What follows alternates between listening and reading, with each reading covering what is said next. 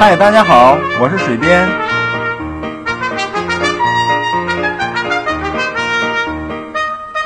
闲聊是一切沟通的开始。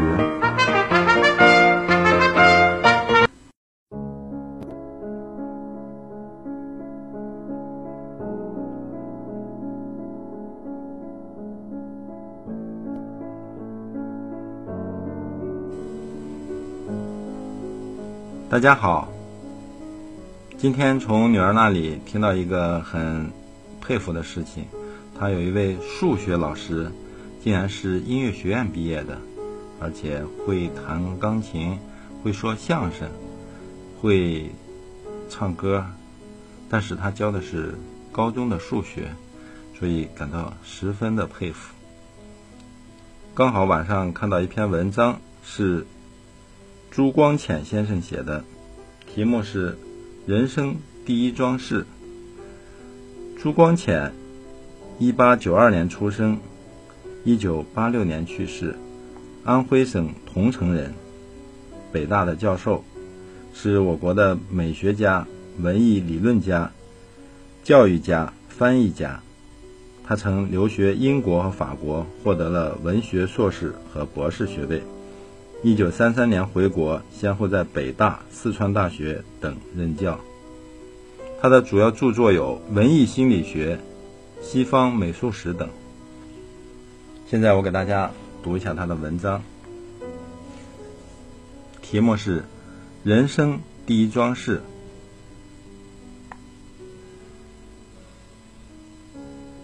我时常想，做学问、做事业，在人生中。都只能算是第二桩事。人生第一桩事是生活。我所谓生活，是享受，是领略，是培养生机。假若为学问、为事业而忘却生活，那种学问、事业在人生中便失其真正意义与价值。因此，我们不应该把自己看作社会的零件。一味迎合社会需要而不顾自己兴趣的人，就没有明白这个简单的道理。我把生活看作人生第一桩要事，所以不赞成早谈专门。专是专注的专，门是一门科学的门。专门早谈专门，便是早走狭路，而早走狭路的人，对于生活。常不能见得面面俱到。前天某君给我讲了一个故事，颇有趣，很能说明我的道理。他说，有一天，一个中国人、一个印度人和一个美国人游历，走到一个大瀑布前面，三个人都看得发呆。中国人说：“自然真是美丽。”印度人说：“在这种地方才见到神的力量呀。”美国人说：“可惜偌大一个水利都空废了。”这三句话各有各的道理，也各有各的缺陷。在完美的世界里，我们在瀑布中应能同时见到自然的美丽、神力的广大和水利的实用。许多人因为站在狭路上，只能见到诸方面的某一面，便说。他人所见到的都不如他的真确。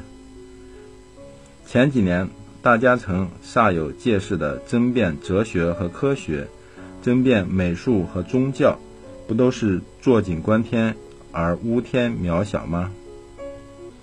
我最怕和谈专门的书呆子在一起，你同他谈话，他三句话就不离本行，谈到本行以外。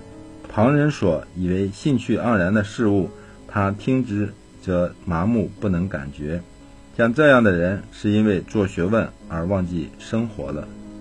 我特地提出这一点来，因为我想，现在许多人大谈职业教育，而不知单讲职业教育也颇危险。我也并非反对职业教育，却深深地感觉到，职业教育应该有宽大自由教育做根底。倘若先没有多方面的宽大自由教育做根底，则职业教育的流弊，在个人方面常使生活单调乏味，在社会方面常使文化浮浅偏狭。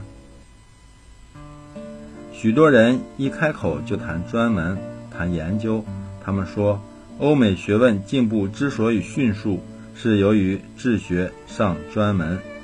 原来不专则不精，故是自然之理。可专，也并非任何人所能说的。倘若基础树的不够宽广，你就是专，也绝不能专到多远。自然和学问都是有机的系统，其中各部分常息息相通，牵此则动彼。倘若你对其他各部分都茫无所知，而专门研究某一部分，实在是不可能的。哲学和历史需有一切学问做根底。文学与哲学、历史也密切相关。科学是比较可以专习的，而实亦不尽然。比方生物学，要研究到精深的地步，不能不通化学，不能不通物理学，不能不通地质学，不能不通数学和统计学，不能不通心理学。许多人连动物学和植物学的基础也没有。便谈专门研究生物学，是无异于为学爬而先学跑的。我时常想，做学问这件事，先要能博大，而后能精深。博学守约，真是至理名言。亚里士多德是种种学问的祖宗，康德在大学里几乎能担任一切功课的教授。歌德是一代文豪，而于科学上也很有建树。亚当·斯密是英国经济学的始祖，而他在大学是教授文学的。进如罗素，他对于数学、哲学、政治学样样都能登峰造极。这是我信笔写来的几个确例。西方大学者，尤其是在文学方面，大半都能同时擅长几种学问。我从前预备在做学生时，也曾痴心妄想着专门研究某科中的某某问题。来欧以后，看看旁人做学问所走的路径，终觉悟像我这样浅薄就谈专门研究，真可谓言之后矣。我此时才知道，从前在国内听大家所谈的专门是怎么一回事。中国一般学者的通病，就在不重根基而奢谈高远。比方讲，东西文化的人可以不通哲学，可以不通文学和美术，可以不通历史，可以不通科学，可以不通宗教，而信口开河，凭空立说。历史学者闻之窃笑，科学家闻之窃笑，文文艺批评学者闻之窃笑。只是发议论者自己在那里洋洋得意。再比方，著世界文学史的人，法国文学可以不懂，英国文学可以不懂，德国文学可以不懂，希腊文学也可以不懂，中国文学可以不懂，而东抄西袭，堆砌成篇，使法国文学学者见之窃笑，英国文学学者见之窃笑，中国文学学者。见之窃笑，只是著书人在那里大吹喇叭，这真所谓放屁放屁，真正岂有此理！